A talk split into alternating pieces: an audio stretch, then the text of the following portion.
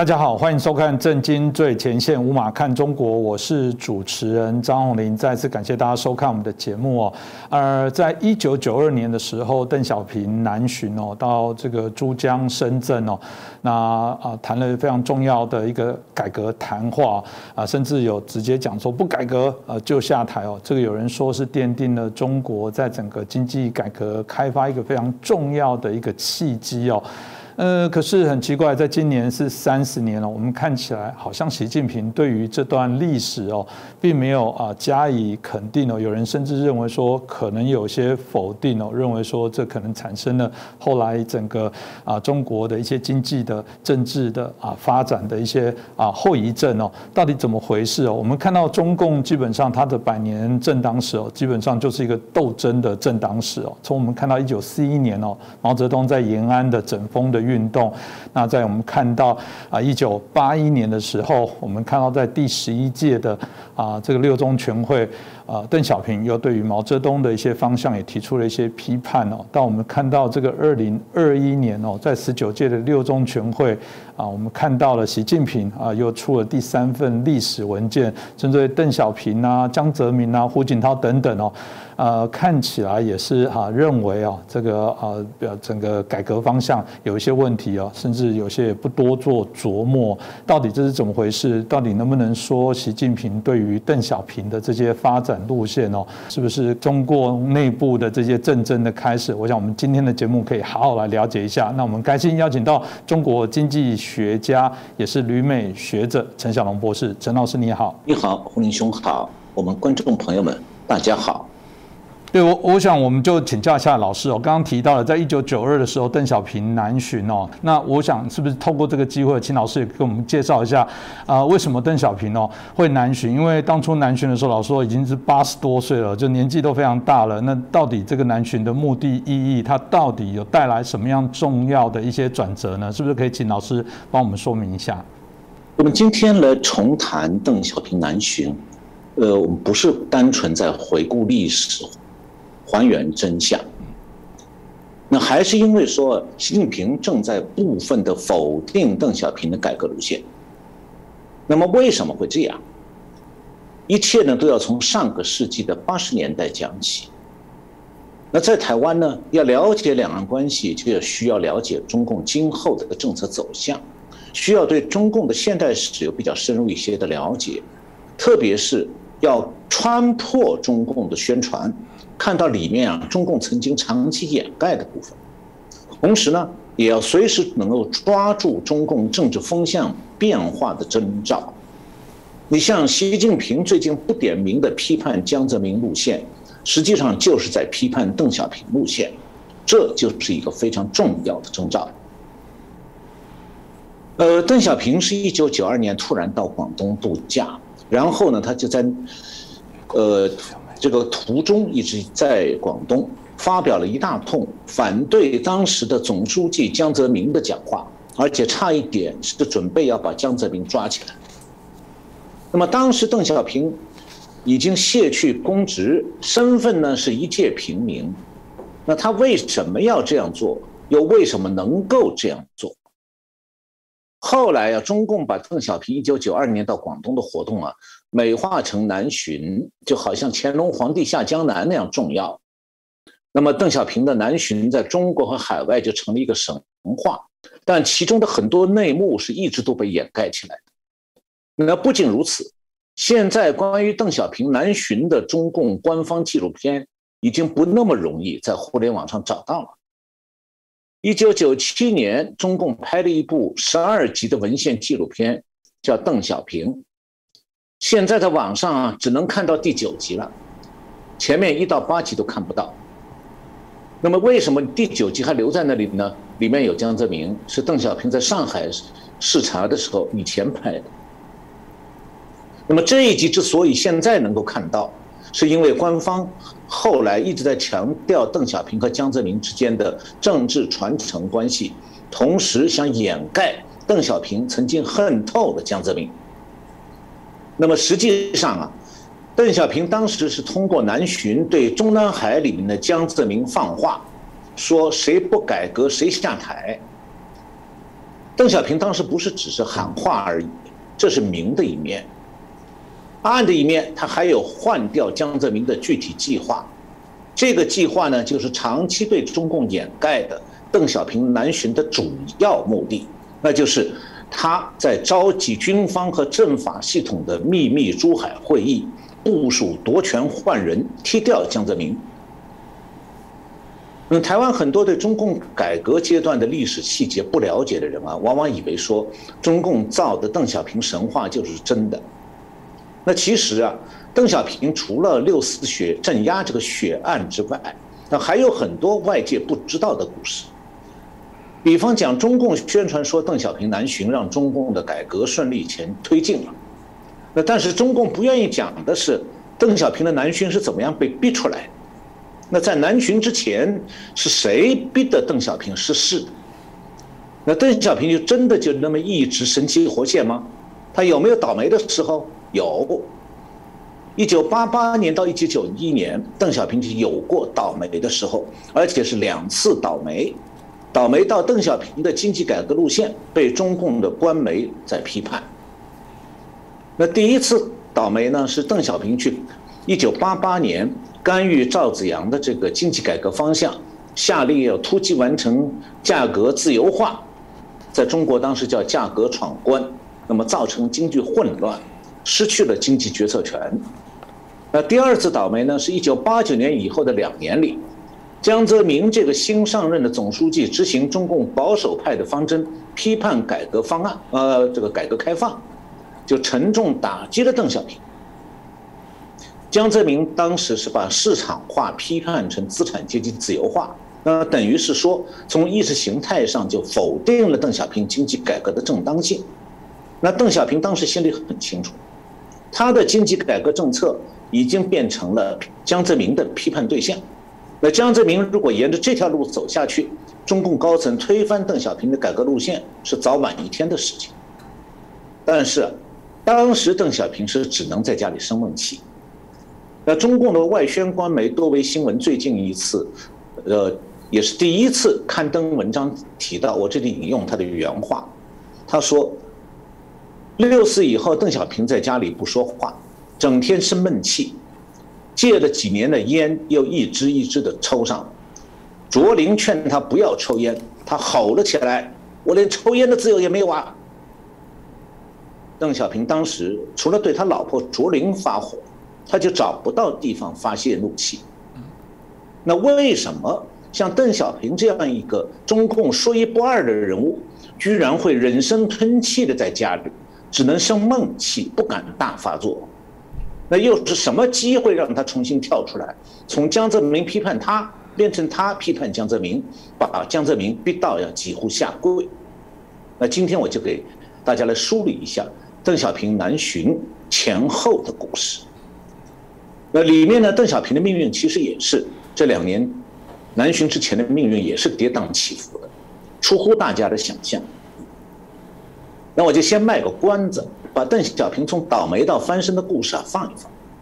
先讲代表着邓小平翻身的南巡这件事儿到底是怎么回事。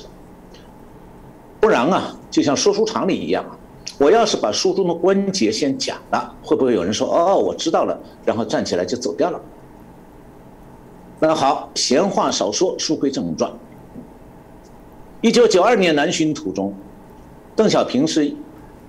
一月十八号到了湖北那个武昌火车站。当时是湖北省委关广副省委书记和省长郭树岩在月台上候见。那邓小平在车站的专列会见室里头见了这两个人，然后开门见山就直接说：“你拿出笔来记下我的话。”我有几点意见，请你转告北京。这个北京指的是中南海。然后邓小平就讲了和北京的江泽民完全相反的四条要改革的话。然后邓小平就就讲说谁不改革谁下台。对，谁不改革，开放就下台，下台，你回去，回去向北京报告，就照我说的原汁原味发给北京。记住，回去就向北京报告，要记住，书记大人。你也一样，不改革开放就下台。很明显的，所谓谁不改革谁下台，江泽邓小平这句话讲的就是江泽民。那江泽民第二天就看到了湖北省省委通过中共中央办公厅机要交通局派专人送来的绝密件。随后呢，江泽民又知道了邓小平在深圳的类似讲话，但是啊，江泽民以容易引起党内干部思想不稳这样一个借口，删去了邓小平南巡讲话的大量内容。那邓小平南巡讲话的内容呢，是深圳市委派人记录整理上报的。当时深圳市的官员只知道说，邓小平离开深圳以后就坐船渡过珠江去了珠海，但他们不知道邓小平去珠海干什么。实际上，邓小平在珠海要秘密会见的，就是准备替换江泽民的乔石，当时是政治局另外一个常委。这个比在深就是他会见乔石秘密会见乔石这件事，比在深圳的讲话更重要。那邓小平是一九九二年一月十九号上午到深圳，一月二十三号离开深圳去珠海。之前，就他离开珠海深圳之前，深圳市委书记李浩用了一个说法，就是说邓小平的讲话很重要，香港有报纸对讲话乱猜测。他就希望邓小深圳的报纸可以做正面报道，结果被邓小平驳回了。然后广东的省委书记跟随着邓小平的，当时也再三请示，他说海外已经在传闻了，我们是不是可以发一个正式文消息？邓小平还是不同意。邓小平为什么不让发消息？因为他谋划中的珠秘密的珠海会议还没开始呢，他的换马计划还没部署好。那关于邓小平召集的秘密珠海会议，中共出版的有关邓小平南巡的书当中没有提过，那官方的邓小平年谱也没有记录。但是，哈佛大学有一个中国问题学者叫 Ezra Vogel，中文名字是傅高义，他写过一本一本《邓小平时代》，这本书里面披露了珠海秘密会议的部分内容。那么前面讲过，邓小平的南巡是用家庭度假的名义离开北京的。那么江泽民等人呢，并不知道邓小平要到哪里去。其实当时在珠海有一个在中共内部是公开的会议正在进行，那就是身负责政法的政治局常委乔石，一月二十号到一月二十四号在珠海召开全国政法工作会议。但是啊，邓小平不是去到那个会上露面去的。实际上，在一月二十三号这一天，邓小平从深圳到珠海之后，珠海有两个会议，一个是半公开的，全国政法系统都派人参加，那中南海里的江泽民当然知道。那另一个秘密会议是乔石事先和邓小平秘密约好的，那么当时是邓小平和陪同他南巡的军方的实际副控制人杨尚昆一起。加上从北京赶到珠海的军委副主席刘华清和军委秘书长长兼这个总政治部主任杨白冰这几个人聚会，那么代表政法系统秘密参加这个秘密会议的就是乔石。呃，中共的外宣官媒多维新闻啊，今年一月二十六号发表了文章，这个文章的标题叫做《江泽民的应对与抉择》。这篇文章引用傅高义书当中的内容披露，邓小平南巡期间曾经在珠海召开秘密会议。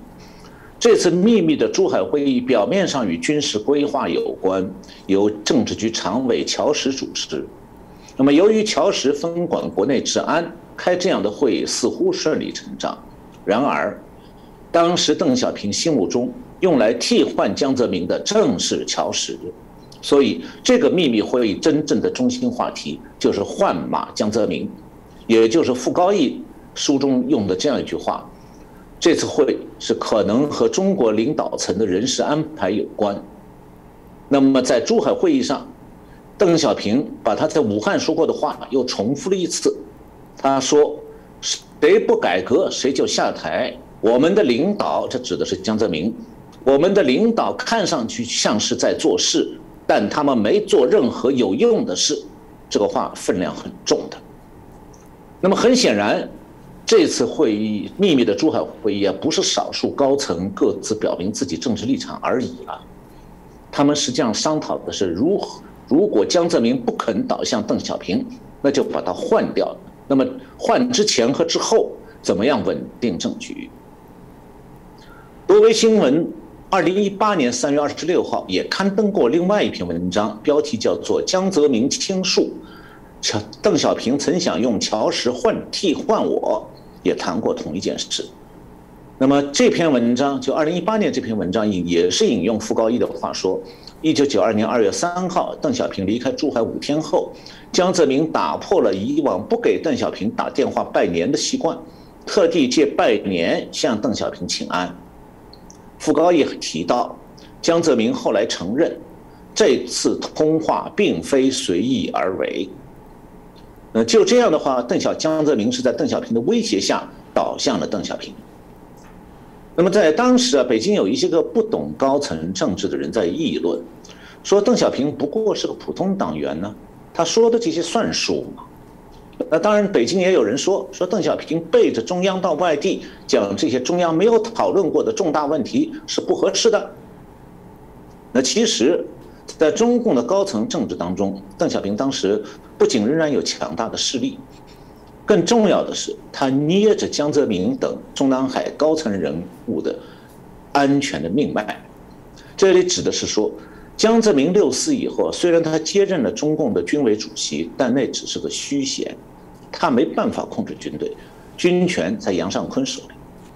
而且呢，邓小平虽然不再担任军委主席了，但是他在一九八零年代初期就已经把中央办公厅的警卫局交给了自己的亲信杨德忠掌管。那么江泽民接任军委主席以后呢，仍然不能够插手警卫局事务。那么为邓小平退休以后，以一介平民的身份仍然掌控警卫局，为什么就能够掌握江泽民的命脉？二零零五年一月十十二号的时候，曾经担任过中共一把手的华国锋，对访问他的长沙市委秘书长蒋新奇讲过这样一段话。他说：“我们的警卫制度是统一领导，警卫员只负责首长安全，其余都要听警卫局的。那当首长的指示和警卫局指示相矛盾时，必须无条件执行警卫局的命令。首长外出，警卫员要每天向警卫局报告首长的安全及行踪。那这段话的意思很清楚的，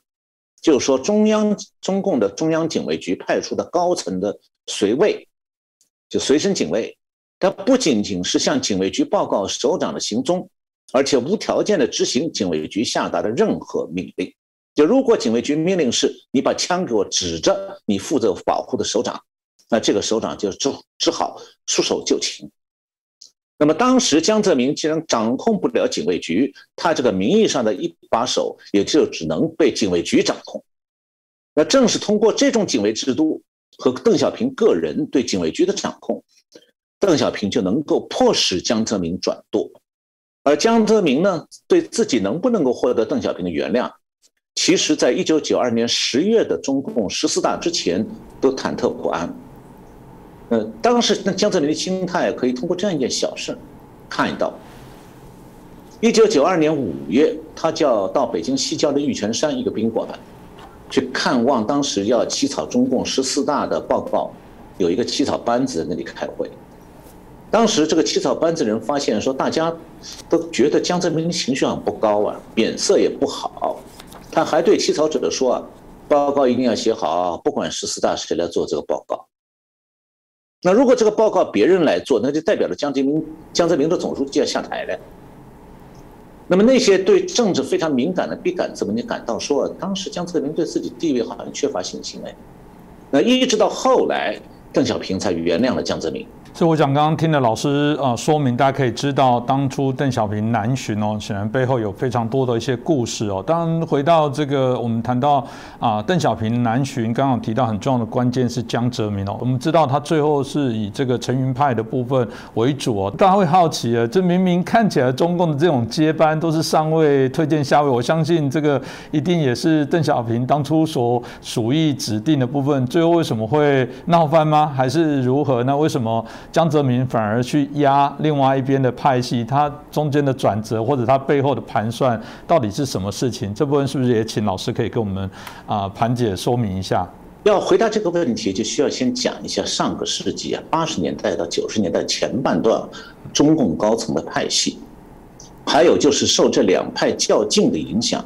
中共的政策天平和政治天平是怎么样的？八十年代初的时候啊，中共高层是把毛泽东指定的接班人华国锋赶下台了，之后呢，就形成了以两派势力形这个为主的一个寡头政治。这两大势力之一是邓小平派，那么它主要政策是经济改革，主要实力基础是对军队的控制。那另一派就是陈云派，那么他这个陈云派在中共的组织部门、宣传部门、这些党务系统，还有国务院经济各个部门都有根深蒂固的势力。那在经济政策方面呢，陈云派是坚持不能够放弃计划经济这个共产党的经济控制机器的。那么在那段时间，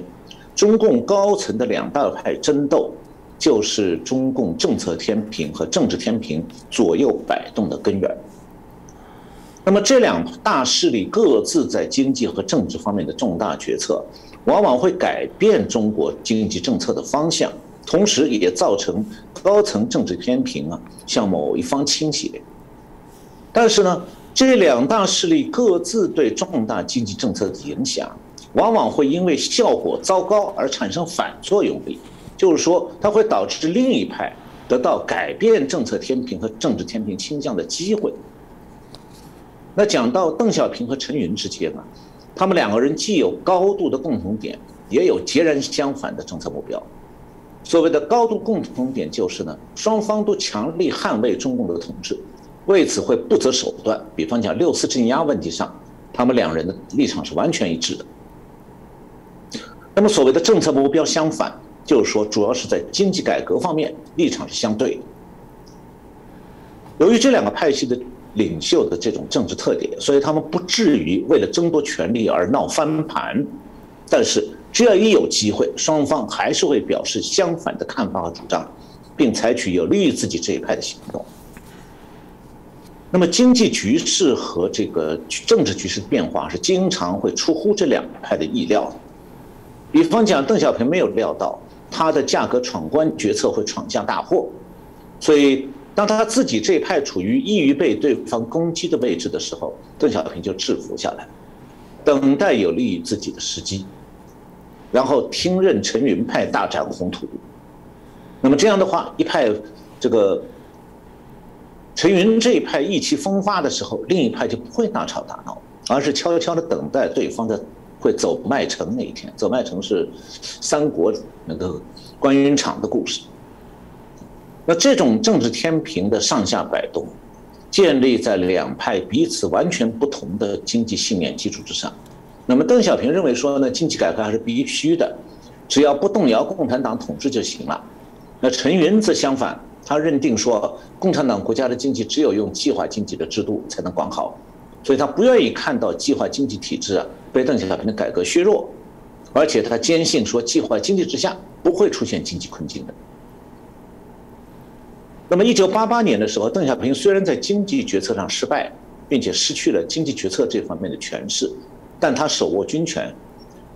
然后在六四镇压问题上得到了陈云的坚决支持。这样的话，中共元老们就联手镇压了八九民运。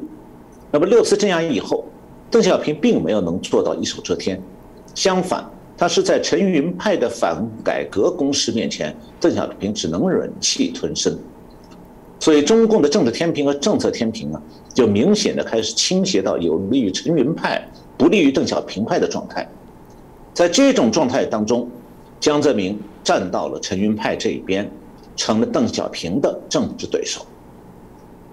那么。由于价格闯关的失败啊，陈邓小平就不得不让陈云派去接手这个经济决策事务，于是中国经济政策的天平就开始朝这个反改革的陈云派倾斜，那么陈云的地位也得到巩固。与此同时呢，中共的政治天平发生了不利于邓小平的倾斜。那么六四屠杀之后，中共内部的保守派的这种反改革政策，又导致了这个。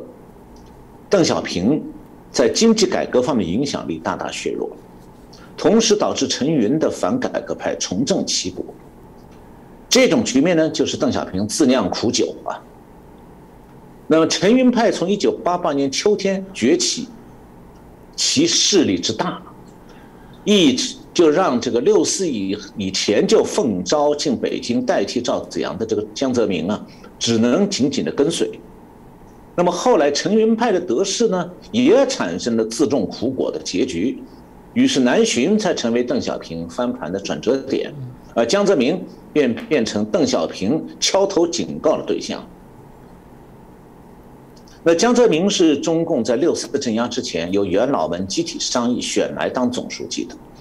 一九八九年五月二十号，江泽民应召赴京上任办事。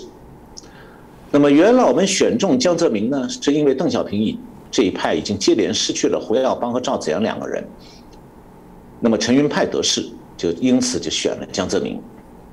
虽然邓小平派和陈云派啊，在六四镇压上步调是一致的，但是在经济改革政策上是南辕北辙。也正因为如此，邓小平对江泽民从一开始就不放心。这个有一本书叫做《历史转折中的华国锋》，这个原来的中共中央组织部副部长李锐给这本书写了一篇序言，他在序言里介绍啊。邓小平当年招江泽民进北京以后，曾经特地对江泽民当面讲啊，他说：“毛在，毛说了算；我在，我说了算。”话很简单，意思非常强硬。那么邓小平当时这样子交代，其中有两层意思是非常明确的。第一就是赵子阳虽然下台了，但赵子阳推动的经济改革不能变。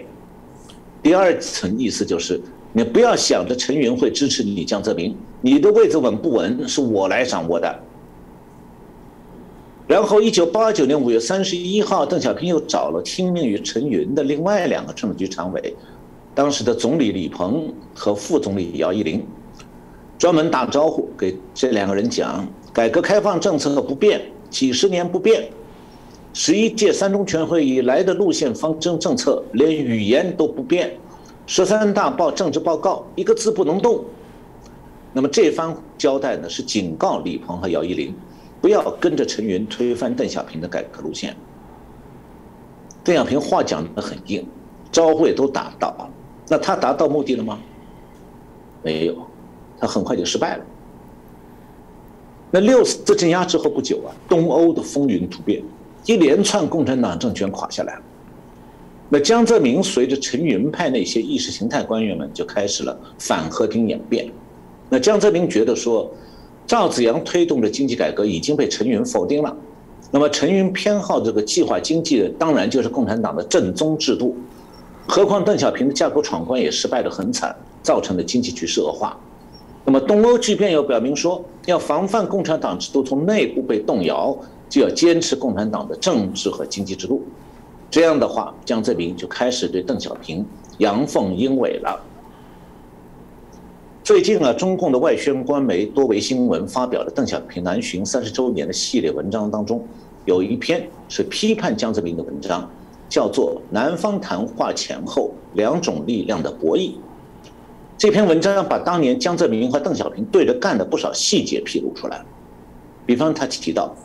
江泽民在邓小平和陈云的双头政治之下。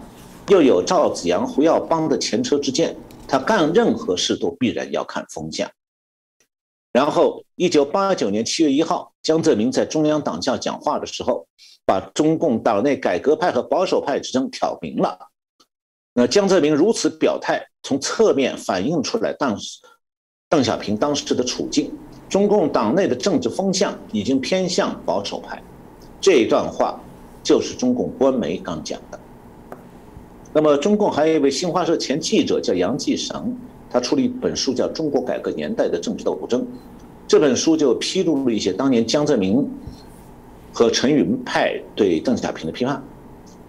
这书里面说，当时有的报刊开始批判改革的市场取向，认为市场取向就是资本主义，然后批判市场化，说市场化是资产阶级自由化的重要内容。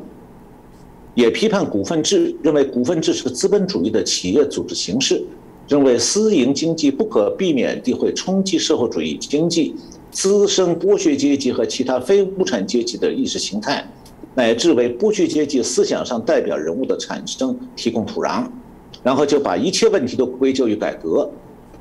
那么多位新闻的文前面提到的文章也说啊，当时中共党内反资产阶级自由化、反和平演变的声音甚嚣尘上。那么中共官媒现在是披露了已经逝世的江泽民当年的作为，但同时也就暴露出来邓小平当年的窘境。倘若陈云派继续得势，邓小平最终被批判，就在劫难逃了。那么，邓小平为什么受到打击而不反击呢？邓小平试过，他曾经试图反击的。一九九一年新年，他到上海过年，他在上海对陈云的计划经济的观点不点名的加批评。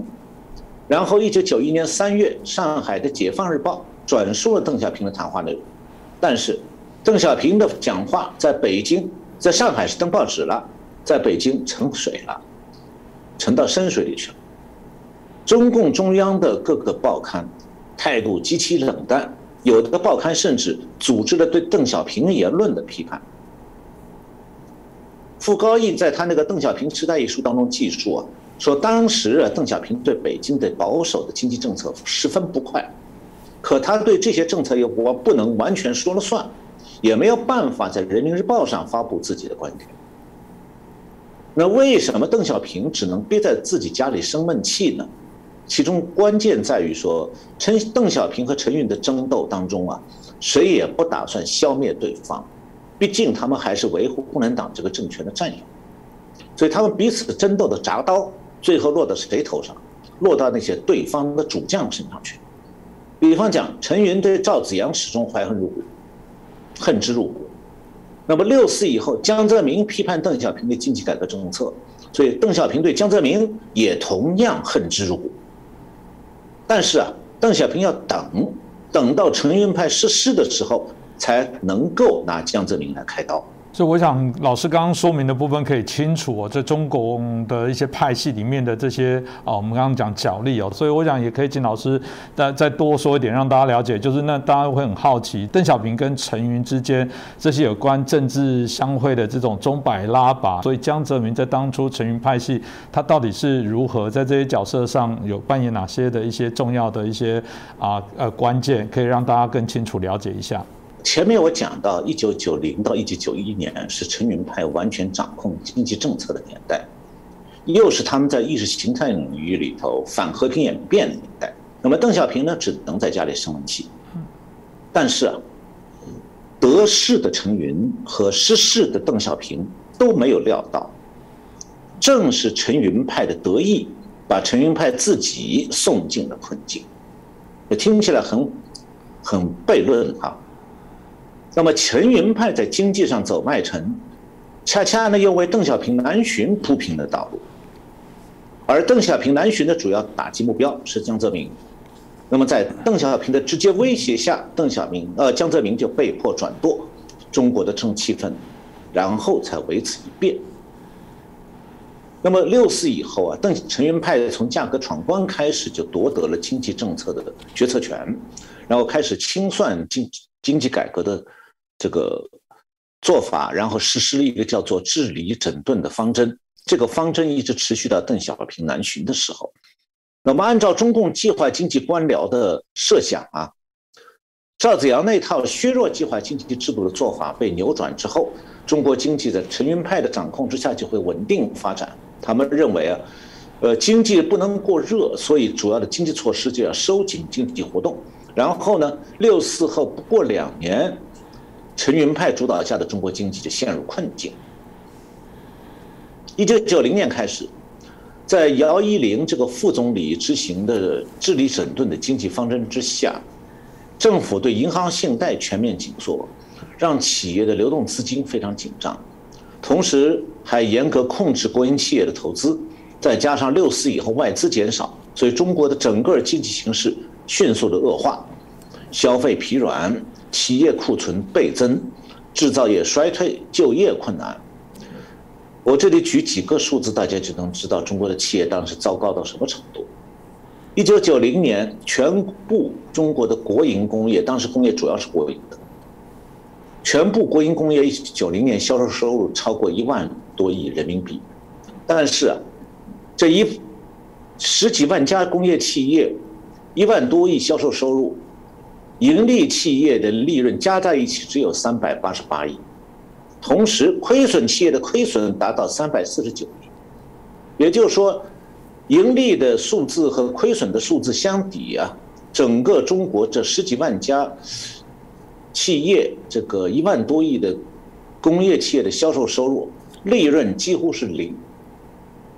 也就是说，大部分企业都处于亏损的边缘。那么这种局面下，就出现了全国经济啃银行的、啃国有银行这种状况。当时啊中国的金融业是由四大国有银行把持。那么由于财政赤字呢，占用了一大笔银行资金。亏损的国有企业又不归还贷款，因为它没有利润嘛，它哪里有钱还贷款？那么银行就百分之二十以上的贷款都成坏账。到一九九一年底的时候，四大银行的坏账已经累计到四千三百多亿人民币，银行出现了巨额坏账，按但是中国当时银行坏账准备金几乎是零。那么四大银行的自有资本是多少呢？只有一千五百多亿，也就是说。他把全部自有资本拿出来去垫付坏账，也不够。那么这种状态下，银行最大的风险就是说，一旦出现了挤提存款，金融系统就可能垮下来。因为这四大银行事实上已经严重的资不抵债。那么中共当时是用了各种办法，想就是没有办法把经济从严重的这个经济萧条当中拉出来。那这种困境充分说明一点。就是陈云的这个苏联版的计划经济理论和经济政策，只会把局面越弄越糟。那么陈云那套苏联式经验呢，对走出计划经济毫无用处。更准确的讲，当时中国的经济困境，恰恰就是陈云派奉为圭臬的这个计划经济制度的产物。那么当时陈云是号称中国社会主义经济最能干的当家人。这个当家人真当了家了，反而陷入了走麦城的困境。那陈云走，陈云派走陷入困境，那政治上紧跟陈云派的江泽民也跟着陷入困境。当时邓小平南巡之后是到了上海的，陈云也在上海，但这两个人谁也不想见对方。知道大势已去的陈云当时懂得。这种时候啊，最好是默认邓小平的精心谋划，甚至呢还得口头上言不由衷的表示一些有限的支持。那江泽民没有料到，虽然政治上好像陈云派的地位很稳固，但是经济上陈云的经济方针却破坏了经济，让陈云派突然的开始失势。那这种局面就给邓小平提供了反击陈云派的机会。那么前台的江泽民就成了邓小平的打击目标。我前面讲过，陈云派和江泽民派斗的时候都是斗对方的主将。那么，所以这回轮到江泽民挨挨打。那在邓小平的威胁之下呢，江泽民的转舵是历经了好几个月。在这段时间里头，邓小平一直不见江泽民，他一直在观察江泽民拿着这个邓小平出的试卷，考试能不能过关。那么江泽民做过些什么呢？江泽民一九九二年二月二十四号让人民日报发了一篇文章，呃，一篇社论，叫做“改革的胆子再大一点”。这是中共的报纸，这个从六四以后第一次正式的亮牌要转舵了，就是这个背叛陈云派，投靠邓小平派。那么三月九号，九二年三月九号到十号，江泽民呢又在北京主持中央政治局会议。明确的要支持邓小平南巡讲话，然后三月十一号，新华社就发表了这次政治局会议的长篇新闻，等于是以政治局的名义向全民通报江泽民的转舵。那江泽民为了过关邓小平这个考试，一九九二年的六月九号，特地到中央党校省部级学员进修班讲话，然后在班这个进修班上特地去说明。怎么样贯彻邓小平南巡讲话？需要做些什么？提出来要建立社会主义市场经济。这话讲过去，三天以后，邓小平允许江泽民去见他了。邓小平表示说：“你这个讲话我还是满意的。”这个时候，江泽民才如释重负，算是考试过关，脑袋人头不落地了。我想通过老师的说明，大家可以比较清楚。因为我说了，若以台湾的朋友对于中国啊，包含中国共产党在啊这个啊在统治的过程当中，大家会觉得说，哎，每次在谈到经济改革开放，除了邓小平以外，大家就会说这个江泽民是重要的角色。所以如果没有这样讲，会感觉一头雾水，说，哎，他不是原来是反对的，应该用计划经济，怎么最后变成是好像经济上的这些推手？我想老师今天把那个脉络梳理之后，大家会啊。更为清楚哦，所以也想请教老师，如果从现今这样的发展来看待邓小平，诶，为什么感觉习近平却好像对于邓小平啊这个这么重要的，或者对于整个中国经济的这种啊改变或者调整哦，甚至有人说是不是会否定这部分？是不是请老师也可以帮我们来评解一下？好的，呃，最近啊，这个。多维新闻这家总部设在北京的中共的外宣媒体接连推出了邓小平南巡三十周年的系列文章，把江泽民当年否定批判邓小平改革路线的行动完全曝光了。那么，为了批判江泽民当年错误立场，中共这个官媒啊，甚至公开了邓小平当年的困境，这以前连中国人大部分都不知道的。那这样的做法说明了什么？它实际上表明了，江泽民已经在中共高层失势。那这里要讲一下多维新闻这个背景，它是中共国家安全部的背景。那么中共的国家安全部长期以来都是江泽民的亲信曾庆红的势力范围，现在是多维新闻这样一个由江派控制的。以前控制的媒体出来为江泽民、为习近平批判江泽民，这就说明中共高层的风向已经迫使这种江派的官媒，你必须要站队到习近平这边来背叛江泽民了。那么讲到江泽民，他归顺邓小平以后啊，他后来的路线基本上也就是邓小平路线。那么现在习近平在清算江泽民路线。是因为啊，江泽民路线所造成的后果是很严重的。对，从中共的政治需要来考量，他又不能把账算到邓小平头上，因为那样会动摇中共的官方意识形态的根基，所以他就必须要把账算在江泽民头上。当然了，江泽民也毫不冤枉，因为他的路线之下，全面腐败和全面资产外逃都是事实。更重要的是啊。江泽民路线汇集了一大批中共官员啊，大家都得到好处的。这一批人现在敌视习近平，因为只有江泽民路线才能让他们发大有发大财的机会，才能照应到他们的既得利益。而在习近平的政治路线下，他们生活的很难受，无时无刻都在盼着习近平完蛋。那么，习近平路线到底在反对江泽民路线的哪些部分？一月二十号，中共的官网刊登了中共的理论喉舌，叫《求实》杂志，刊登了这个《求实》杂志评论员的一篇文章，标题叫做“坚持不懈地把，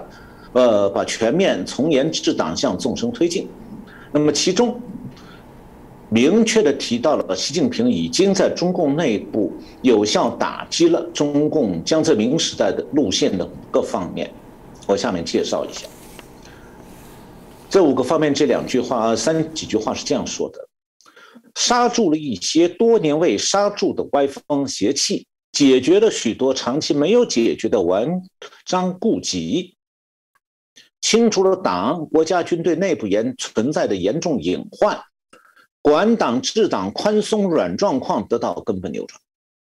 那这五句话在中共的官话里头十分含蓄的，呃，台湾的观众朋友可能听不大懂它什么意思。我就稍微解释一下，这五句话就是习近平上任以后，在反腐败的旗号下做的主要的五件事。那第一件，刹住了一些多年未刹住的歪风邪气，主要是指啊，中共上下全党腐败，上到江泽民、曾庆红家族，下到底层官员，几乎无官不贪，无没钱不办事，办事必收钱。那么习近平上任之后呢，是初步遏制了一下。那么第二件，就刚才提到那个官媒讲的话，叫做解决了许多长期没有解决的顽瘴痼疾，这指的就是贪官捞钱以后把资产转移国外，买外国护照绿卡，办亲属移民，然后随时从中准备从中共这艘破船上跳船，而且是屡禁不止，以至于啊数万亿美金的资产已经流陆续流入外国了。那关第三件呢？呃。呃，还要加加两句话解释一下，就是中共的很多官员捞发了财以后，就把中国是当做个捞钱的聚宝盆，把外国呢作为贪污之后的永久藏身之地，这就是官媒讲的所谓顽瘴痼疾。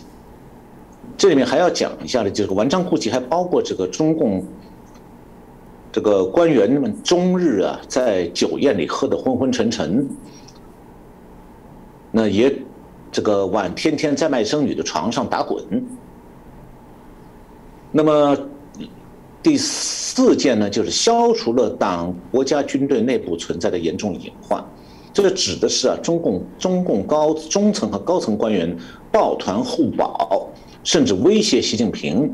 那么现在这样的团伙呢，大部分都遭到打击了。那最后一件就是。管党治党宽松软状况得到根本扭转，这是说，过去中低层官员上面有上面保护伞在保护，所以个敢为所欲为，那么在地方上就自成体系，危害地方。那现在习近平就逼着官员们不许怠政懒政，虽然收效有限，但是至少基层官员不敢这个继续为非作歹了，只好有所收敛。那么，在江泽民和胡锦涛时代，上面讲的这些现象已经连续二十年维持不变了。那中共的宗旨，就江泽民有一句话叫做“闷声发大财”，这实际上从本质上讲，就是允许用腐败来维持政局表面稳定。这个其实就是邓小平的所谓改革路线的扩展，让共产党官员通过改革发财，这样中国的经济活动呢，就会围绕着官员们发财的途径来运转。表面上是轰轰烈烈，实际上祸害深远。那中共现在之所以会陷入房地产泡沫的困境，就是因为土木工程是中共官员们发财的重要途径。那么其中一个最大的祸害是呢，中共官员们捞钱之后啊，缺乏安全感，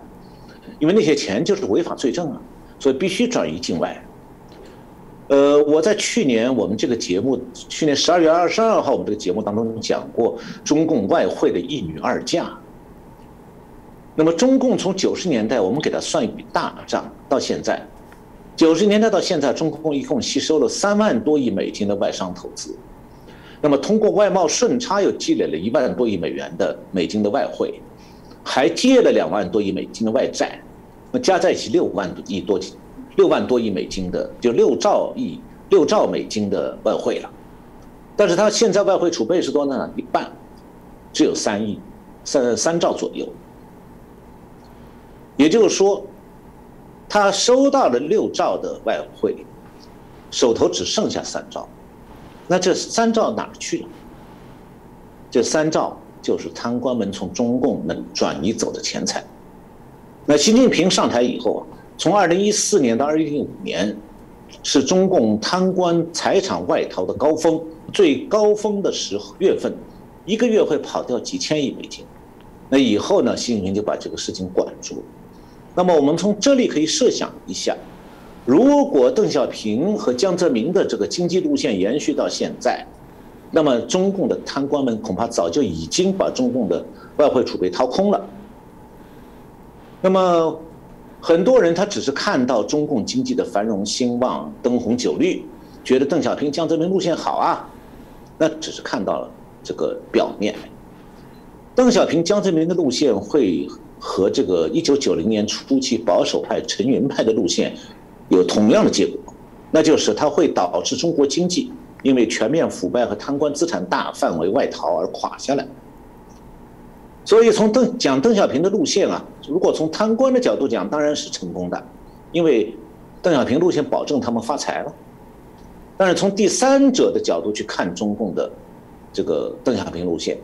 他的成功表面上的成功里头隐含着失败，因为贪官必然会掏空中国，经济发展会被贪官引导到房地产泡沫的歧途上去，然后经济就一一蹶不振。那么，是不是说习近平批判了邓小平、江泽民的经济路线，就能够挽救中共统治呢？其实我们已经看到，自从去年中国这个房地产泡沫破灭以后，习近平治下的这个中国经济已经开始不断的下滑。那么，习近平所能做的呢，只不过是尽量延续共产党政权的寿命，但是中共的病入膏肓是他的宿疾，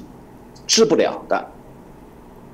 所以从今年开始，我们会逐渐的看到中国的经济在一点一点的方方面面的崩塌。当然了，中国是大国，大国的崩塌过程呢比小国要慢，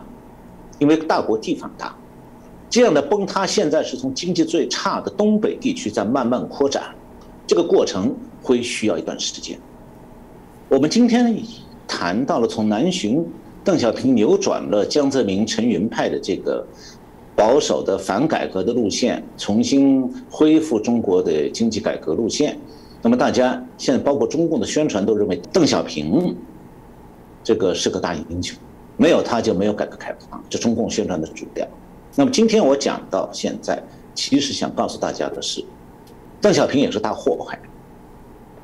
他的英雄在于他推动改革，但中共共产党领导下的经济改革必然毁掉共产党自己。原因是共产党的贪官自己在毁这个经济，因为他们在共产党的制度里头，贪污是必不可免的，也是他们唯一的为官的动力。但是贪了污以后，他害怕钱财留在中国就是被下狱的证证据，所以他必须转到国外去。那么结果就是。中共吸引多少外资，有一半都跑到外国去了。所以说，邓小平这个经济改革早晚一天，同样的会毁掉中国的经济，也会毁掉中国。那么，是不是说习近平现在反其道而行之，批判了邓小平路线的很多方方面面？我们前面都提到，那习近平就是英雄呢？不是，习近平同样是狗熊。为什么？原因就在于中共这个制经济制度已走到今天已经病入膏肓，就像一个癌症病人已经骨瘦如柴，医生告诉他你回家去吃点好吃的，意思就是你慢慢等吧，哪一天我们也不知道，但是反正你不用到医院来了，没办法了，中共现在就这个状态，所以表面上的繁荣虚华没有办法改变中共的。宿命，也就是说，习近平再怎么努力，他现在只能是相当于说给一个已经患了绝症的重症癌症病人，给他一口生汤喝，说我帮你再续两天命吧。那么我们现在看到这个中共的高病入膏肓啊，从今年开始，中国经济在一点一点的方方面面的在崩塌。